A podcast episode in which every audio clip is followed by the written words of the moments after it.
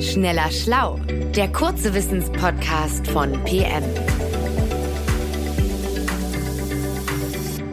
Hallo und herzlich willkommen zu einer neuen Folge von Schneller Schlau. Ich bin Jens Schröder und habe euch ein ähm, physikalisches Thema heute mitgebracht und einen Menschen, der es uns erklären kann. Es ist ja jetzt äh, Sommer und ich habe eigentlich gedacht, im Sommer bleibt uns das Thema Erdgas erspart, aber jetzt haben wir dieses Heizungsgesetz, diese Streitereien, da geht es eben auch um Gas, dann gibt es irgendwie äh, Diskussionen über diese schwimmenden LNG, also die Flüssiggasterminals und so weiter und jetzt warnen schon wieder die nächsten äh, vom nächsten Winter. Also wir werden noch Gas brauchen, vor allen Dingen als LNG offensichtlich. Da hat äh, damals Martin Scheufens äh, hier im Podcast schon mal erklärt, wie viel wir davon brauchen und, äh, und warum wir das brauchen. Heute will ich da nochmal ansetzen und ein bisschen tiefer in das Thema LNG eintauchen. Denn man stolpert doch irgendwie immer als Normalo-Mensch über diesen Begriff flüssiges Erdgas, flüssig und Gas. Das klingt irgendwie widersprüchlich. Und ich wollte mir das heute mal erklären lassen. Wie macht man das Gas flüssig? Wie wird's wieder zu Gas? Und da das Physik ist, habe ich Johannes Kückens, einen meiner vielen Lieblingsphysiker dabei. Hallo Johannes. Hallo Jens. Ich hoffe, du bist vorbereitet. Ich hatte dich ja vorgewarnt. Dass ja, ein bisschen schon. Das meiste Erdgas kommt ja jetzt auch noch per Pipeline, zwar nicht mehr aus Russland, aber jetzt aus den Niederlanden, aus Norwegen und so weiter. Das fließt da ja äh, nicht flüssig durch die Rohre, sondern kommt doch als Gas bei uns an, oder?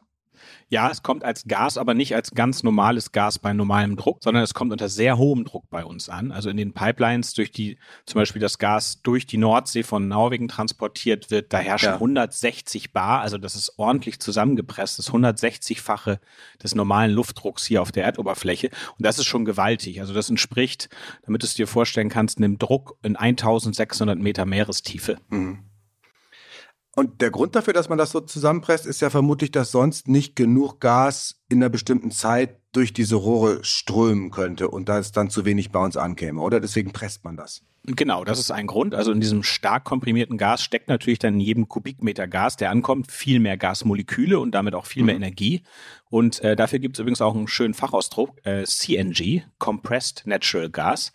Mhm. Und ähm, man braucht diesen Druck aber auch noch für was Zweites, nämlich damit das Gas überhaupt strömt. Also damit Gas bei uns ankommt, wird der Druck bei uns dann reduziert und durch dieses Druckgefälle von hohem Druck, wo es reingeht, bis zu uns, wird strömt dann automatisch immer Gas nach durch die Pipeline. Ne? Ohne Druck käme natürlich bei uns nichts an. Das ist genauso wie bei einer Wasserleitung. Die muss auch unter einem gewissen Druck stehen.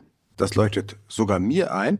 Also das Gas per Pipeline kommt mit sehr hohem Druck aber ist noch gasförmig als ja. CNG, Compressed Natural Gas, komprimiertes Erdgas. Warum kann man dieses CNG, also das zusammengepresste Gas, dann nicht einfach auch in ein Schiff laden und, und da transportieren? Muss halt eine dicke Hülle haben, damit das Schiff mhm. nicht platzt dann, ne? Aber ja, also rein technisch könnte man das machen, aber auch CNG hat immer noch eine zu geringe Energiedichte. Also es steckt zu wenig Energie in einem Kubikmeter CNG, damit mhm. sich der Transport dann mit einem Schiff auch rechnet. Das kostet ja auch Treibstoff, das zu transportieren und so weiter. Man würde einfach zu wenig Gas insgesamt mitbekommen. Und deshalb bleibt am Ende nur das LNG, also das Liquid Natural Gas, flüssiges Erdgas. Denn wenn man Gas verflüssigt, dann nimmt die Energiedichte jetzt gegenüber dem normalen Erdgas bei normalem Druck um das 600-fache zu. Und das ist gegenüber CNG immer noch zwei bis dreimal mehr. Also da ist ein großer Unterschied auch zwischen LNG und CNG. Und man hat noch einen zweiten Vorteil bei LNG. Ähm, man braucht halt eben nicht, wie du eben schon erwähnt hast, diese super starken Druckbehälter und Druckleitungen, weil das flüssige Gas eben nicht unter so einem hohen Druck stehen muss. Hm. Ja, aber dafür hat man ja das Problem, dass man es erstmal flüssig kriegen muss, weil immerhin reden wir ja von Gas. Äh, das muss man, wenn ich es richtig verstanden habe, kühlen, damit es irgendwann flüssig wird. Äh, wie geht genau. sowas? Genau. genau, man muss das Gas unter seinen Siedepunkt abkühlen, ne, so wie man Wasserdampf auch abkühlen muss, damit flüssiges Wasser draus wird, muss man das mit dem Erdgas auch machen, nur liegt da der Siedepunkt nicht bei plus 100 Grad Celsius, sondern bei minus 160 Grad hm. Celsius. Also das ist ein ganz anderer also, Bereich. Das hieße also, dein Erdgas kocht, siedet bei minus 160 Grad Celsius. Ja. Äh, die darf man dann äh, beim Transport aber ja auch nicht überschreiten, sonst verkocht sich das Gas ja gleich wieder. Da braucht man wahrscheinlich ganz schön viel äh, Glaswolle und Styropor, damit man diese Tanks ja. auf den Schiffen dann isoliert. Genau, man braucht eine sehr aufwendige äh, Isolierung. Das ist natürlich ein Nachteil. Ja, und der zweite Nachteil, den ich mir jetzt vorstelle, man muss es ja erstmal so kalt bekommen. Das stelle ich mir auch recht schwierig vor. Also wenn das jetzt zum Beispiel in Katar, das ist ja so ein Erdgaslieferland, wenn das da zum Beispiel bei 40 Grad plus Außentemperatur gefördert wird, dann muss es von da auf 160 Grad minus runter, damit es flüssig wird. Das schafft ja die beste Kühltruhe nicht. Ja, wie, wie macht man das? Ja, pass auf, jetzt kommt wirklich im wahrsten Sinne des Wortes richtig coole Physik. Die schafft das. Es gibt, da gibt es ja. nämlich ein sehr, sehr schlaues Verfahren, äh, mit dem das geht. Und das, das nennt sich das Linde-Verfahren, benannt nach Karl von Linde, der der das 1895 entwickelt hat und damit auch. Erfinder des Kühlschranks ist das, ne? Ja, mit dem Verfahren quasi hat er dann auch den Kühlschrank ja. möglich gemacht und die werden heute noch ja. mit diesem Verfahren ein bisschen anders als bei diesem Gasverflüssigen, aber ganz ähnlich betrieben. Und man kann mit diesem Verfahren jetzt eben auch Erdgas flüssig machen. Okay, da bin ich gespannt, weil ein normaler Kühlschrank kann das ja nicht, da muss ja irgendwie noch was anders funktionieren. Genau, also es geht im Kern ja darum, dem Erdgas Wärmeenergie zu entziehen, denn dann kühlt es ab. Ne, wenn man die Wärme rauskriegt, wird es kalt und wenn es kalt genug wird, dann wird es auch flüssig. So, und wir haben jetzt also das Problem, zu viel Energie im Gas zu haben. Klingt ja mal ein bisschen komisch, dass man Probleme hat mit zu viel Energie. In diesem Fall ist es aber so. Denn das Gas kühlt einfach nicht freiwillig unter die Umgebungstemperatur ab. Da hat die Physik was dagegen und deshalb muss man nachhelfen. Und das geht so, pass auf. Also zunächst wird das Gas erstmal komprimiert, also ganz stark zusammengepresst mit Kompressoren also unter einen ganz, ganz hohen Druck gesetzt. Und dabei erhitzt sich das Gas erstmal ordentlich. Aha. Also es ist wie bei einer Luftpumpe, wenn du die vorne zuhältst und ganz stark auf den Kolben drückst, dann wird die Luft da drin auch heiß. Das ist das gleiche physikalische Prinzip. Und mhm. nach dieser Komprimierung ist das Gas also erstmal deutlich heißer als die Umgebungstemperatur. Und dann kann man es, weil es jetzt so heiß ist, einfach durch die Umgebungsluft oder mit Wasser aus einem Fluss oder dem Meer wieder abkühlen auf die Umgebungstemperatur. Ja, das klingt toll, weil man einfach nichts machen muss zum Abkühlen, aber man hat dann ja nur das Gas auf Umgebungstemperatur. Also irgendwas zwischen 0 und 30 Grad, so, so, so je nachdem, wie warm es an dem Ort dann ist, äh, wo es gekühlt wird. Das reicht ja nun nicht. Da ist ja nichts gewonnen. In Katar hätte ich das dann bei 30 Grad, das Gas. Ähm, jetzt ist es also wieder so kalt wie vor der Komprimierung. Ja, es hat die gleiche Temperatur, aber es steckt viel weniger Energie drin. Also man hat doch was gewonnen. Der Unterschied zu vorher ist nämlich, dass es jetzt bei Umgebungstemperatur unter ganz hohem Druck steht. Das ist der Unterschied. Vorher war es ja mhm. unter normalem Druck bei Umgebungstemperatur, jetzt unter hohem Druck. Und jetzt macht man das umgekehrte Verfahren nochmal. Also jetzt kann man den Druck ganz stark verringern, weil es ja unter hohem Druck steht. Also man expandiert das Gas jetzt ganz stark. Und jetzt darfst du mal raten, was jetzt passiert.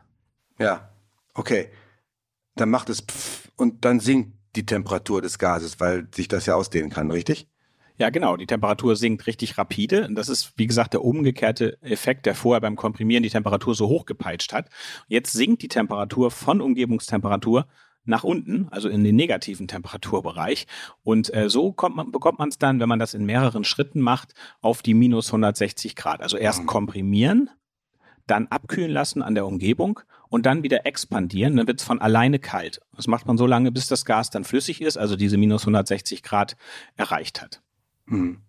Also das klingt irgendwie simpel, äh, drei Schritte, hm. zumindest in der Theorie, aber ich kann mir vorstellen, dass da dann noch ganz schön viel Technik und komplizierte Technik nötig ist, wenn man das dann wirklich machen will.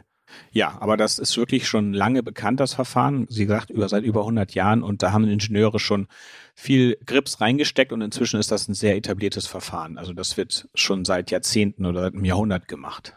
Okay, hat man im Griff. Aber das kostet natürlich dann auch wieder Energie, ne? Also vor allem dieses Komprimieren des Gases vermutlich. Da stelle ich mir ja vor, äh, dass das Energie erstmal braucht zum Komprimieren. Das beim Kühlschrank ist ja auch das, was da Strom frisst, ist ja der Kompressor, der die Kühlflüssigkeit ja. da komprimiert. Wie dolle sind denn da die Verluste, wenn man das Gas erstmal komprimieren muss?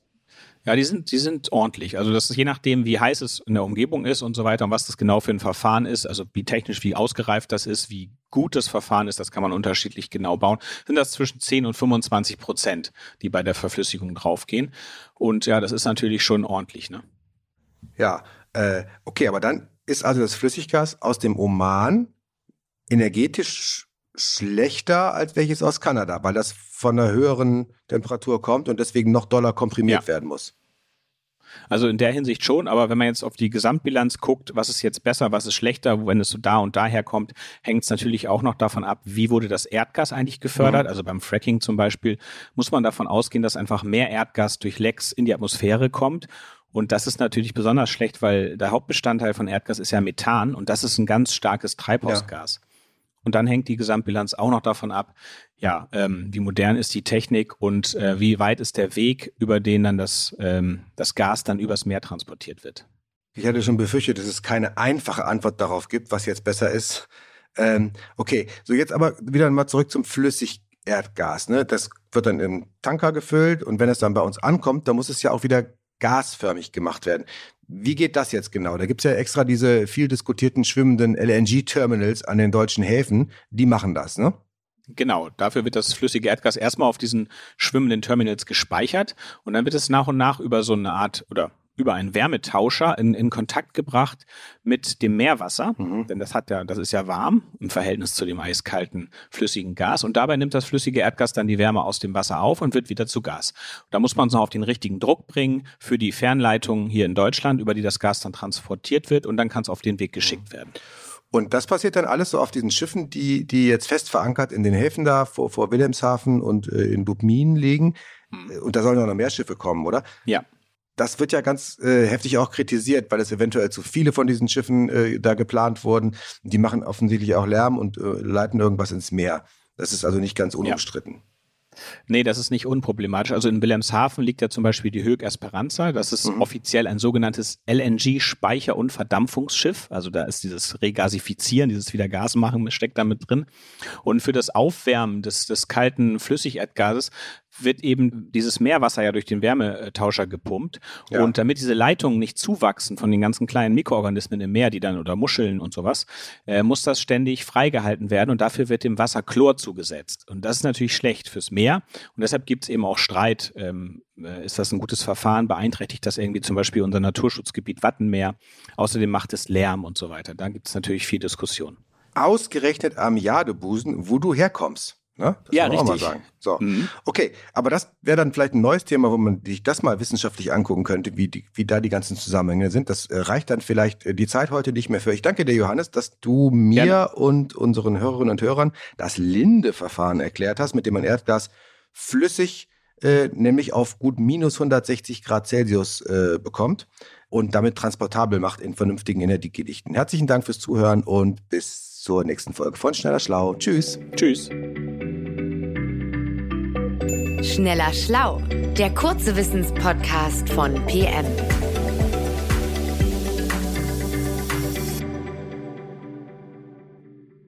Dieser Podcast ist eine Produktion der Audio Alliance.